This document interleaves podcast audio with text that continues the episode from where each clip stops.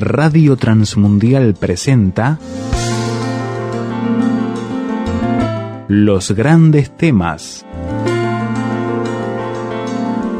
Un tiempo donde el pastor Salvador de Lutri nos lleva a pensar en la problemática más profunda del ser humano. Los grandes temas. Hoy vamos a terminar con nuestra reflexión sobre el libro de Job y vamos a ir entonces al capítulo 42, que es el último capítulo del libro, capítulo 42 del libro de Job, y vamos a leer desde el primer versículo.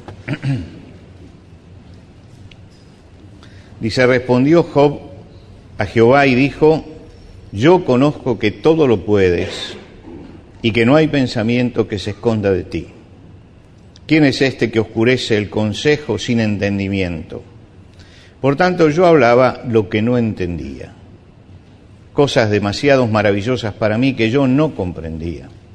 Oye, te ruego y hablaré, te preguntaré y tú me enseñarás. De oídas te había oído, mas ahora mis ojos te ven. Por tanto, me aborrezco y me arrepiento en polvo y ceniza. Hasta aquí nada más en la lectura. Después viene la parte en prosa donde se termina la historia, pero creo que lo meduloso de la historia está justamente en las preguntas, respuestas, cuestionamientos que van haciendo todos. Eh, la gran eh, ventaja que nosotros tenemos es que hemos leído el capítulo primero. Es decir, al leer el capítulo primero sabemos por qué pasan todas las cosas. Sabemos qué es lo que está pasando con Job. Pero los protagonistas de la historia no lo saben. Entonces esos protagonistas de la historia están tratando en alguna forma de encontrar la razón del sufrimiento. Y llegamos al final del libro y nosotros seguimos sabiendo y ellos siguen sin saber. Es decir, cuando uno llega al final del libro, no es que Dios vino y le dijo, bueno, ahora voy a explicar cómo es el asunto. No fue así. Fue totalmente distinto lo que la intervención de Dios. Cuando en el libro hablan los tres amigos, tratan de encontrar alguna culpa a Job y no la encuentran, y hay una gran discusión allí donde Job ellos atacan y Job se defiende, y ellos atacan más fuerte y Job se defiende. Después, cuando ya no les queda más nada que decir, aparece Eliú y Eliú hace, es tal vez la palabra más sensata que hay, dice, bueno, no, no analicemos el pasado porque no sabemos, pero vamos a analizar las palabras del presente. Y creo que acá se está equivocando Job en algunas cosas que ha dicho. Y entonces analiza eso. Y cuando llega Dios, uno dice, bueno, ahora Dios va a explicar todo. Y Dios no explica. No es un discurso intelectual el que hace Dios, donde dice, bueno, yo voy a explicar cuál es el sentido de la prueba y del sufrimiento, y entonces, no, no entra por allí. Tampoco es un discurso compasivo, que le pone la mano sobre la espalda a Job y le dice, bueno, Job, este, entiendo tu sufrimiento. No es un discurso afectivo diciendo, te comprendo, Job. Es totalmente distinto. Lo que Dios dice es, ubiquémonos en la realidad. Yo soy el creador, el sustentador, el soberano, y ustedes están indagándome a mí y me sientan a mí el banquillo del acusado. El, libro de Job lo que nos demuestra es que muchas veces nosotros tomamos, frente a las decisiones de Dios y frente a las cosas que Dios hace, actitudes que no son las correctas. Y Dios tiene que ponernos en su lugar. Y el libro de Job lo único que hace es poner al hombre en, en su lugar. Él dice, yo no le rindo cuentas al hombre, no puedo estar sentado en el banquillo. No puede ser que el Dios eterno esté sentado en el banquillo del hombre que es temporalidad.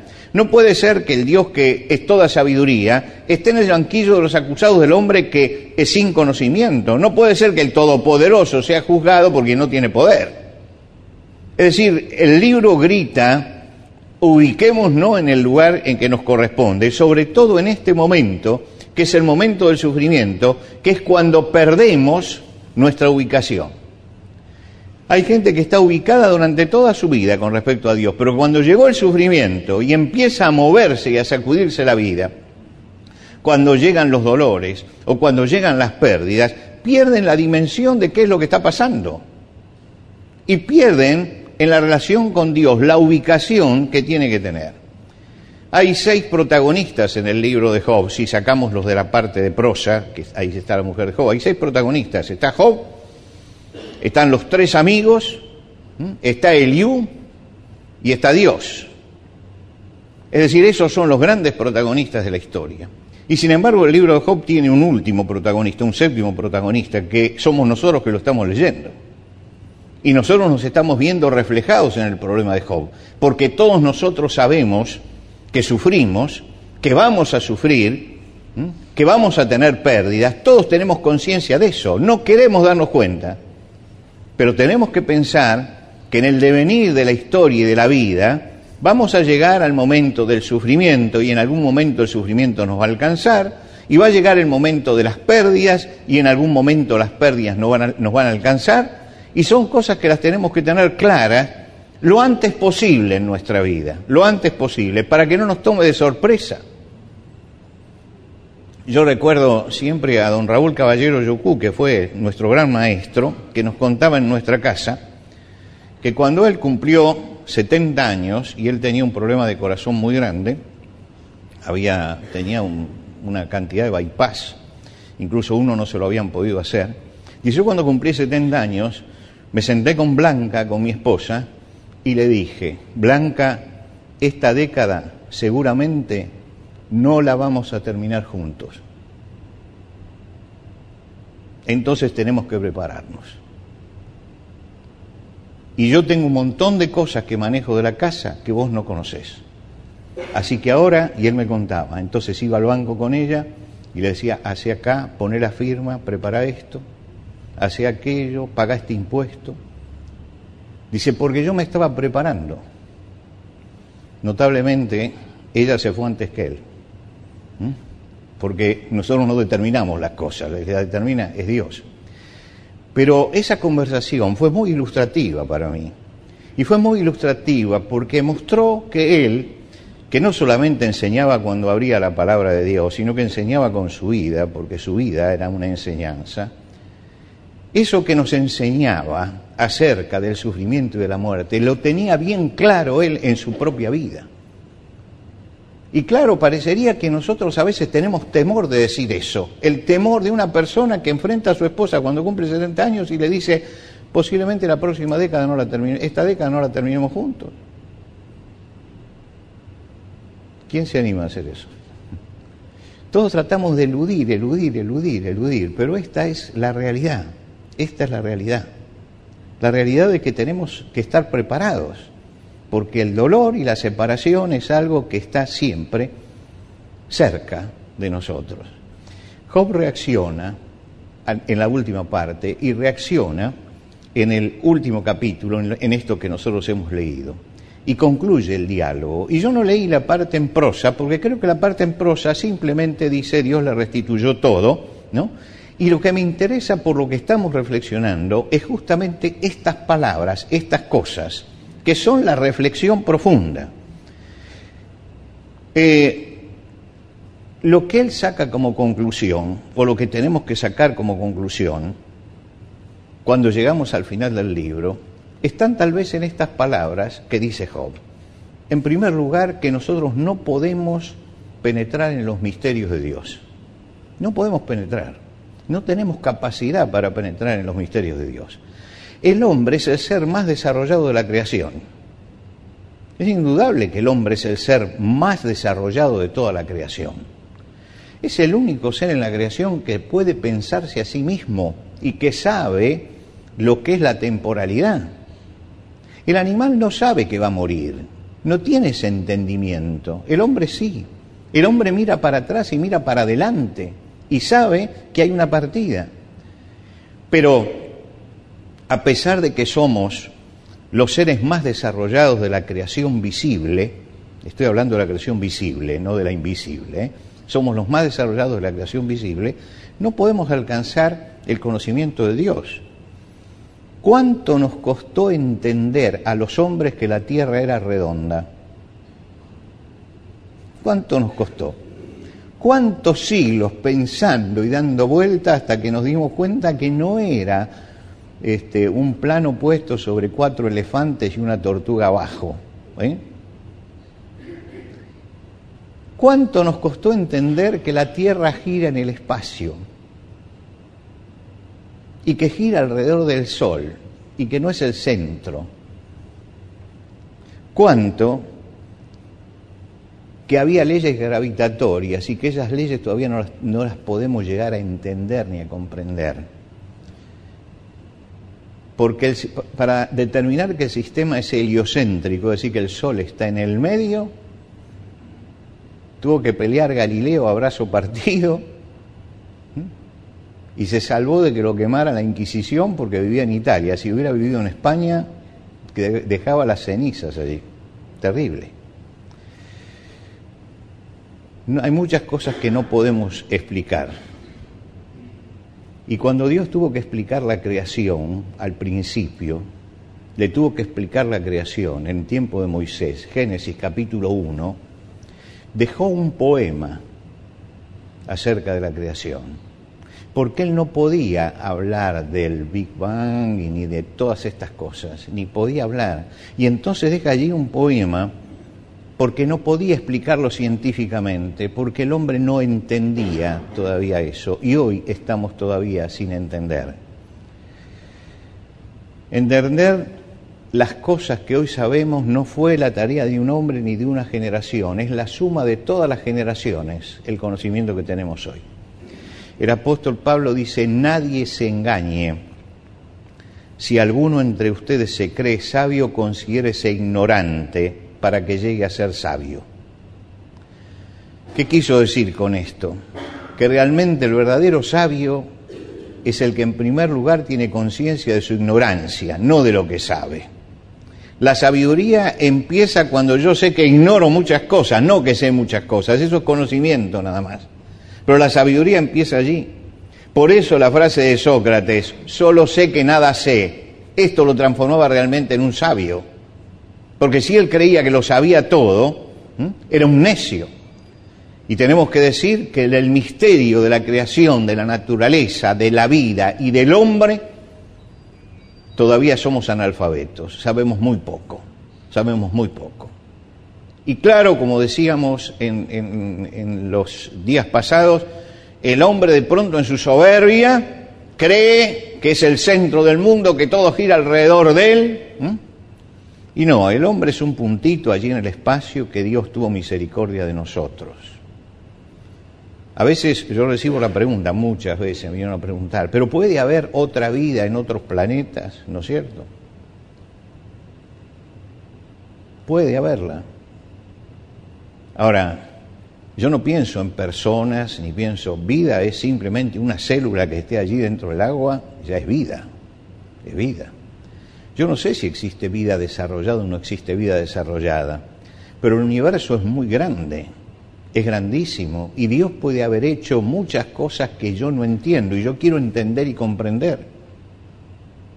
El asunto es no caer en la fantasía. El asunto es no caer en la ciencia ficción.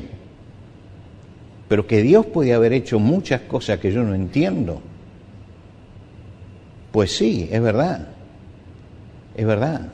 Dios puede haber hecho muchísimas cosas. No entendemos todo lo que Dios eh, pudo hacer. Por eso Salomón decía, el principio de la sabiduría es el temor del Señor. Job expresa su reverencia y su sumisión. Dice, yo ahora conozco que todo lo puedes y que no hay pensamiento que se oculte de ti. ¿Qué es lo que está admitiendo Job? En primer lugar, no voy a entenderlo todo. Los soberanos de propósitos de Dios se cumplen al margen de que yo los entienda o no los entienda y tengo que someterme a ellos y esperar en el Señor. Hay momentos en que tengo que decir, Dios está haciendo algo, a mí me gusta o no me gusta, pero Dios lo va a seguir haciendo. Dios está haciendo algo, yo lo entiendo o no lo entiendo, pero Dios lo va a seguir haciendo, porque Dios es Dios. Y yo espero en Él. Y en este sentido es el, sentido en que Job no pecó, porque desde el principio dijo que no tenía Dios ningún despropósito con él. Y esto es muy importante. Pase lo que pase, Dios nunca tiene un despropósito con nosotros. Nunca. Siempre tiene un propósito para nuestra vida. Quiere decir que tenemos que saber ubicarnos donde tenemos que estar, en primer lugar. En segundo lugar, lo que aprendió Job es que no se puede contender con Dios. ¿Qué es contender? Es pelearse. Uno no puede pelear con Dios. No puede pelear con Dios. Cuando Dios comienza su discurso frente a Job, ¿qué es lo que le dice? Le dice, ¿es sabiduría contender con el omnipotente? El que disputa con Dios responda. Y ahí empiezan todas las preguntas. ¿Es sabiduría contender con el omnipotente? ¿Es un sabio el que se pelea con Dios? ¿Mm? Job admite que es inconducente pelear con Dios o discutir con Dios, que no lleva a ninguna parte y que todas las intenciones de Dios siempre se cumplirán. Por eso Dios comienza hablando diciendo, ¿quién es este que oscurece el conocimiento con palabras sin sabiduría? Cíñete, y ahora yo voy a hablar y tú me vas a contestar. Es decir, yo voy a preguntar. Yo voy a preguntar. Y Job al final recuerda las palabras de Dios y vuelve a repetirlas. Y él dice, ¿quién es este que oscurece el consejo sin entendimiento? Yo te ruego y hablaré, te preguntaré y tú me contestarás. Es decir, yo tengo que preguntar, tengo que preguntar. Mis hermanos, no es cuestión de contender con Dios, pero es cuestión también de preguntarle a Dios. Preguntarle a Dios. Y de decirle a Dios cuando no entendemos algo, que no lo entendemos. Job aceptó su error y se sentó en el banquillo porque el hombre no puede oscurecer el consejo de Dios. El hombre está para aprender, no para interrogar. Un día Abraham conversa con Dios y Dios le dice, voy a eliminar las dos ciudades grandes de la llanura, Sodoma y Gomorra. ¿Y por qué le decía Dios eso? Porque Abraham era el amigo de Dios y Dios dice, yo no le voy a ocultar a Abraham lo que voy a hacer. Voy a destruir estas ciudades. Y Abraham entra en perplejidad. ¿Y qué hace? Se presenta delante de Dios y le dice, Señor, y él utiliza de todo respeto, eh, soy polvo y soy ceniza, soy polvo y ceniza, Señor. No se enoje, pero voy a hablar. Y con todo respeto empieza a preguntar. Yo entiendo que Dios es el Dios que hace justicia. Ahora va a destruir dos ciudades. Si en esas ciudades hubiera 50 personas justas y la destruyes, ¿dónde está la justicia de Dios? Y Dios le dice, bueno, si hubiera 50 justos, no la destruiría. Perdón, Señor, me queda una duda. ¿Y si en vez de 50 hay 10? Y ahí empieza a bajar, ¿no? Empieza a bajar. Pero Dios no se enoja porque le pregunte, le contesta, le va contestando. No es un hombre que se está rebelando contra Dios, es un hombre que muestra su perplejidad. No es malo interrogar a Dios, preguntarle aquello que no sabemos y que no entendemos. Lo malo es cuando peleamos con Él porque queremos que haga nuestra voluntad, porque queremos que se esté equivocando. Él estaba, a él se le cayó al suelo su teología, hablan. Él creyó que Dios era justo. Y dice, si va a destruir, a lo mejor hay alguien que es una buena persona allí. ¿Y qué va a pasar? Y cuando llega al final de la conversación, después de haberse ubicado, dice que Jehová se fue y Abraham volvió a su lugar. Decir, se ubicó. Y entonces Dios actuó. ¿Y qué hizo Dios al actuar? Que sacó a los justos que había a Lot, su familia, lo sacó y después destruyó. Claro, Abraham estaba perplejo, como tantas veces estamos perplejos frente a cosas que nos pasan en la vida, frente a pérdidas. Nos quedamos perplejos y preguntamos por qué. No me lo pregunte a mí, pregúnteselo al Señor, que es el que hace las cosas aprendamos a dialogar con Dios y a poner también nuestras inquietudes delante de Dios. Hay algo que alguien llamó el arte de la oración que se ha perdido muchas veces. Siempre creemos que tenemos que inclinarnos delante de Dios para pedir algo. para pedir algo. Ahora, por supuesto que hay que pedir algo. La palabra de Dios dice, pedid y se os dará, buscad y hallaréis, llamad y se os abrirá. Pero no siempre la oración, el presentarse delante de Dios en oración es para pedir algo. Muchas veces es para mostrar nuestro dolor, nuestra perplejidad, lo que a nosotros nos está pasando. Entender que la oración es un diálogo donde llevamos a Dios nuestro corazón y lo llevamos con las inquietudes, con las dudas, con los problemas, con las angustias que tenemos. Pero no para pedirle quita esto, pon esto acá, sino Señor, esto es lo que me está pasando y no lo entiendo. Y no lo entiendo. Y cuando llegamos con nuestras dudas, como llegó Abraham, y ponemos eso delante de Dios y con nuestras cargas y lo ponemos delante de Dios,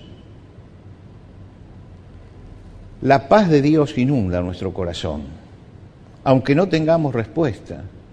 Abraham, cuando se levantó de la presencia de Dios, no tuvo la respuesta definitiva, pero hay algo que le quedó, y es que Dios no iba a cometer una injusticia. Ahora, ¿cómo lo va a hacer? No sé. No sé. Pero lo va a hacer. En alguna forma lo va a hacer. Porque Dios es Dios y nosotros estamos aquí. Yo recuerdo una, una novela que escribió un humorista español, se llama La Tournée de Dios, Enrique Jardiel Poncela.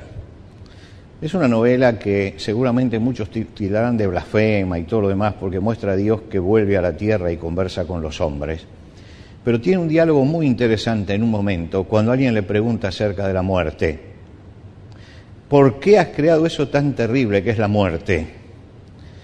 Y él dice, la muerte es terrible para ustedes, pero para mí no. La muerte es sacar a una persona de acá y ponerla acá. Es simplemente trasladarla. No es tan trágico sale de una dimensión para entrar en otra. Está desafiando la fe del que pregunta. Aquello que le dijo Jesús a la hermana de Lázaro, yo soy la resurrección y la vida, ¿crees esto? ¿Lo crees o no lo crees? A veces nosotros miramos las cosas desde abajo y para nosotros son tremendas tragedias tremendas tragedias. Hay que mirarlas desde el otro lado, desde el otro lado. Yo conté aquí la historia y vuelvo a repetirla porque se la escuché a él y me pareció conmovedora de un predicador, pastor, Samuel Pérez Millo, que perdió a su esposa, su esposa murió, y cuando su esposa estaba con, con un cáncer ya terminal, él pedía oración y oraba a la iglesia y oraban las iglesias y oraban en, otros países porque es un pastor conocido internacionalmente. Y bueno, enterraron a la esposa y dice que la noche, antes de ir a la iglesia el, domingo, se, levantó en mitad de la noche. Dijo, Señor, todo lo que prediqué y toda la gente que oró, y no hiciste nada. Y sentí que el Señor me decía, escúchame, ¿qué es lo que pediste? ¿Que esté bien? Está bien. ¿Que tenga salud? Tiene salud. Hice todo lo que me, lo que me pediste. Y en general no pensamos así, ¿no es cierto? No pensamos así. Él dije, yo, yo cumplí la oración. Y él dice, yo tuve que ir con gozo esa mañana a la iglesia, porque realmente lo que yo había pedido, Dios lo había cumplido. Ella estaba mejor que acá. Y yo le había pedido eso al Señor. El libro de Job nos lleva a pensar en todas esas cosas. Hay una perfecta ubicación de Job delante de Dios. Dios Job se vuelve a ubicar. Él dice, yo no sabía yo no entendía. Ahora quiero sentarme y quiero aprender. Nosotros estamos en un tiempo de desubicación, de gente desubicada. Nuestra sociedad se está disolviendo, toda la sociedad occidental, y uno de los países donde más se ve es en Argentina. La falta de respeto, por ejemplo, por la persona mayor, la falta de respeto, pero la falta de respeto en lo cotidiano, en lo diario, en la forma de hablar. Entra una persona mayor con canas y todo lo demás y la atiende en el negocio una chica que tiene 16 años. Lo mira y le dice, ¿qué querés? ¿Sabe qué significa eso? Falta de respeto, falta de respeto, falta de consideración, falta de consideración. Frente a las canas te inclinarás, decía el sabio respetar a la persona que está allí, pero hemos perdido el respeto. Se ha perdido el respeto por, el saber de la persona. Los alumnos hoy tratan a los, profesores y maestros como iguales, no son iguales. Uno es el que enseña porque sabe y el otro es el que aprende porque no sabe. Duramente, una vez se lo escuché decir a una profesora de física que dijo, ¿cuál es la misión nuestra? Desasnarlos. Esa es la misión que tenemos. Fue duro, ¿no es cierto? La palabra fue dura, pero dijo una tremenda verdad. Y si no hay esa relación, si no hay ubicación, si yo no respeto a la autoridad que tengo en la escuela, en el colegio, donde sea, y no respeto a la autoridad por su conocimiento, entonces la sociedad está perdida. Está perdida. Porque no podemos nivelar todo para abajo hay que buscar ir hacia arriba. Y por eso respetamos, respetamos a la persona mayor porque es mayor. Respetamos al hombre que sabe porque fue a una universidad y recibió un título y entonces tengo que respetarlo, porque si es un doctor es un doctor. La falta de respeto demuestra la desubicación que tenemos y cuando llegamos a Dios lo tratamos igual como de igual a igual, como lo hacemos acá abajo. Si no tenemos noción de jerarquías abajo, no vamos a tener noción de jerarquías arriba. Y entonces me acerco a Dios con el mismo desparpajo que me manejo en mi vida. Y entonces no encuentro respuesta. Por eso, lo primero que hace Dios es ubiquémonos. Hay alguien que sabe y alguien que no sabe. Y desde acá podemos partir, pero si vas a creer que sabes más que yo, entonces no hay diálogo acá. Y creo que eso es lo que tienen que hacer profesores y maestros, enfrentarse y empezar a decir, señores, yo sé y usted no sabe. Y para eso estoy, para enseñar. ¿Mm? Basta de padres que quieren ser amigos de sus hijos. Tienen que ser padres, no amigos. Basta de profesores que quieren ser amigos de sus alumnos. No tienen que ser amigos, tienen que ser profesores porque para eso están. Y hay que jerarquizar, sobre todo en este momento, hay que jerarquizar la docencia. Hay que jerarquizarla. Porque estamos perdiendo desde allí, desde el comienzo, el sentido de lo que es el orden que tenemos que tener. Dios lo ubica Job. Hay hoy un montón de gente desubicada con respecto a Dios. Desubicada con respecto a Dios. Usted no ha visto muchas veces por televisión a gente que predica y a los gritos contra Dios. Y dice, ahora, sánalo ahora, sánalo ahora. Dios no es sordo para que le estén gritando. Y por otro lado, nadie le da órdenes a Dios. Hay una falta de humildad y una soberbia en todos estos, una soberbia que realmente enerva, irrita, irrita. No se le puede ordenar a Dios que sane a nadie no está a las órdenes mías Dios. Dios es Dios. Y no solamente eso, lo atan a Satanás y lo desatan. Y reprenden a la enfermedad como si la enfermedad tuviera entidad, como si fuera un ser. Estas son formas de la ignorancia, formas de la ignorancia. Donde cae, ¿quién es? Los ignorantes. Los ignorantes y donde los esquilman. Empecemos por ubicarnos, ubicarnos delante de Dios, ubicarnos. No le gritemos a Dios, ni le ordenemos a Dios, ni le ordenemos. Dios no está a las órdenes mías, yo estoy a las órdenes de Dios. Y Él es el que marca los tiempos. yo creo que Job es el libro de la gran ubicación y la que nos dice que no podemos penetrar en los misterios de Dios, que es una necedad que yo pelee con Él y que tengo que ubicarme. Y cuando yo entiendo estas cosas, empiezo a aceptar la realidad como es. Y Job dice, oye, te ruego y hablaré. Te preguntaré y tú me enseñarás. Pero dice algo más. Dice, ¿para qué sirvió toda esta, esta discusión? Él dice, de oídas te había oído, pero ahora mis ojos te ven.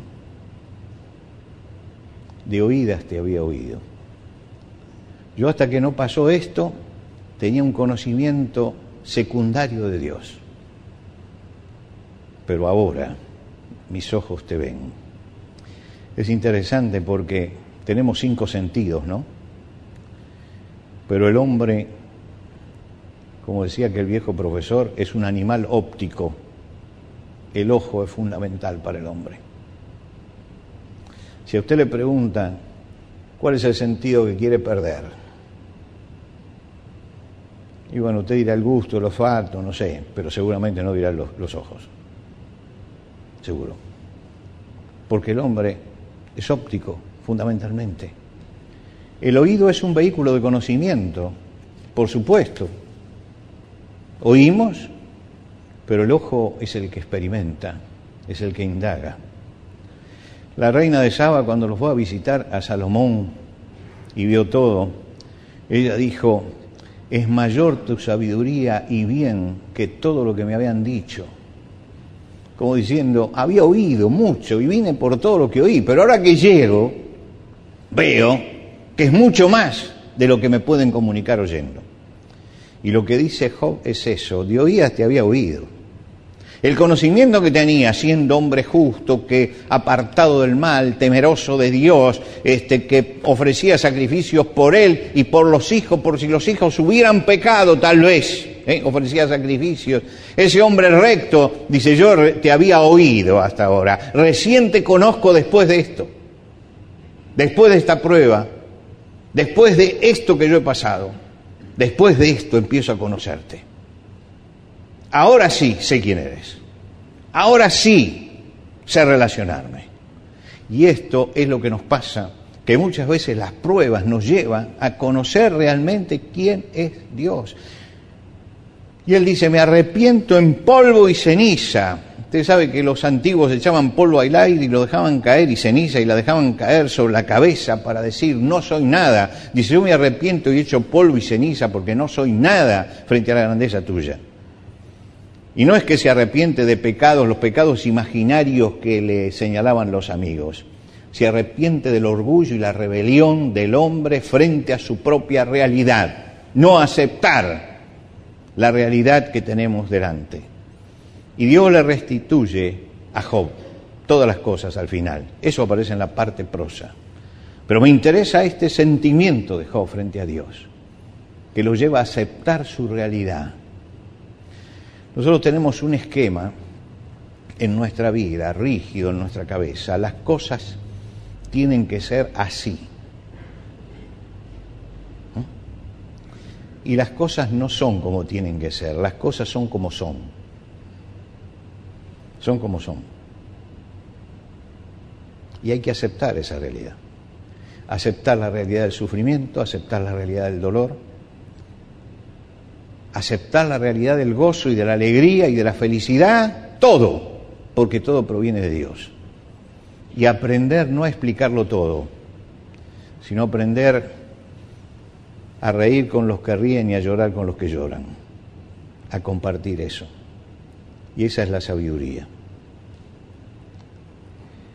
Dios le restituyó a Job, pero le hizo un llamado poderoso un llamado poderoso que se escuchó muchas veces en la historia y que ojalá se vuelva a escuchar en este siglo nuestro.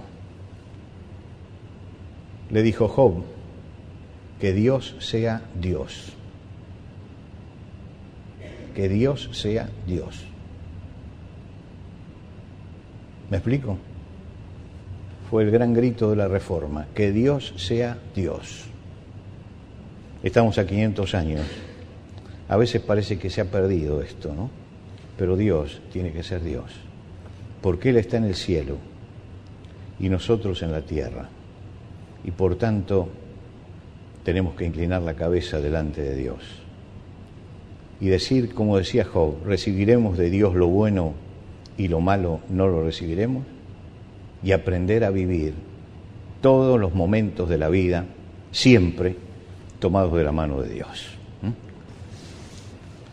Señor, esta mañana hemos llegado hasta tu casa, hemos abierto tu palabra y hemos tratado de indagar en el pensamiento y el corazón tuyo. Y lo hemos hecho con la debilidad que tenemos los humanos. Señor, te pedimos esta mañana que cada uno de nosotros vaya reflexionando en su corazón acerca de la necesidad de aceptar la realidad tal como es y de aceptar que tú estás en el gobierno de todo. Te damos gracias porque nosotros no sabemos muchas cosas, pero tú las sabes todas. Te damos gracias porque nuestro conocimiento es limitado, pero tú eres el que tiene toda sabiduría. Y Señor, al acercarnos a ti esta mañana, lo hacemos pidiéndote que nuestro corazón esté ubicado delante tuyo y que podamos relacionarnos contigo con toda reverencia y saber presentar ante ti nuestras perplejidades, nuestras preguntas, sabiendo que tú eres un Padre que nos ama, que busca nuestro bien y que estás dispuesto a contestar las preguntas de nuestro corazón. Señor, gracias por este nuevo día que nos das y esta semana que estamos comenzando. Te rogamos que la bendición tuya nos acompañe cada día para que en cada acto de nuestra vida podamos mostrar la gloria de Jesucristo.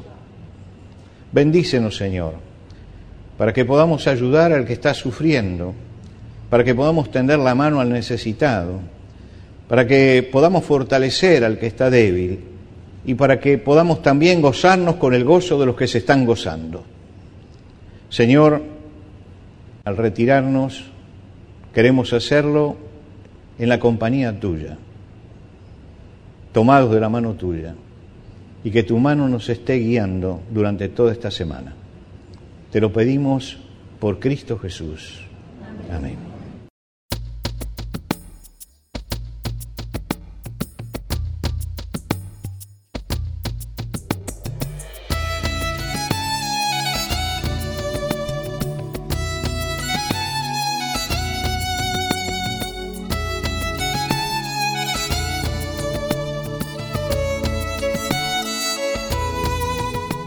¿Qué le pareció el desafío que nos presentó el pastor Salvador de Lutri en los grandes temas de hoy?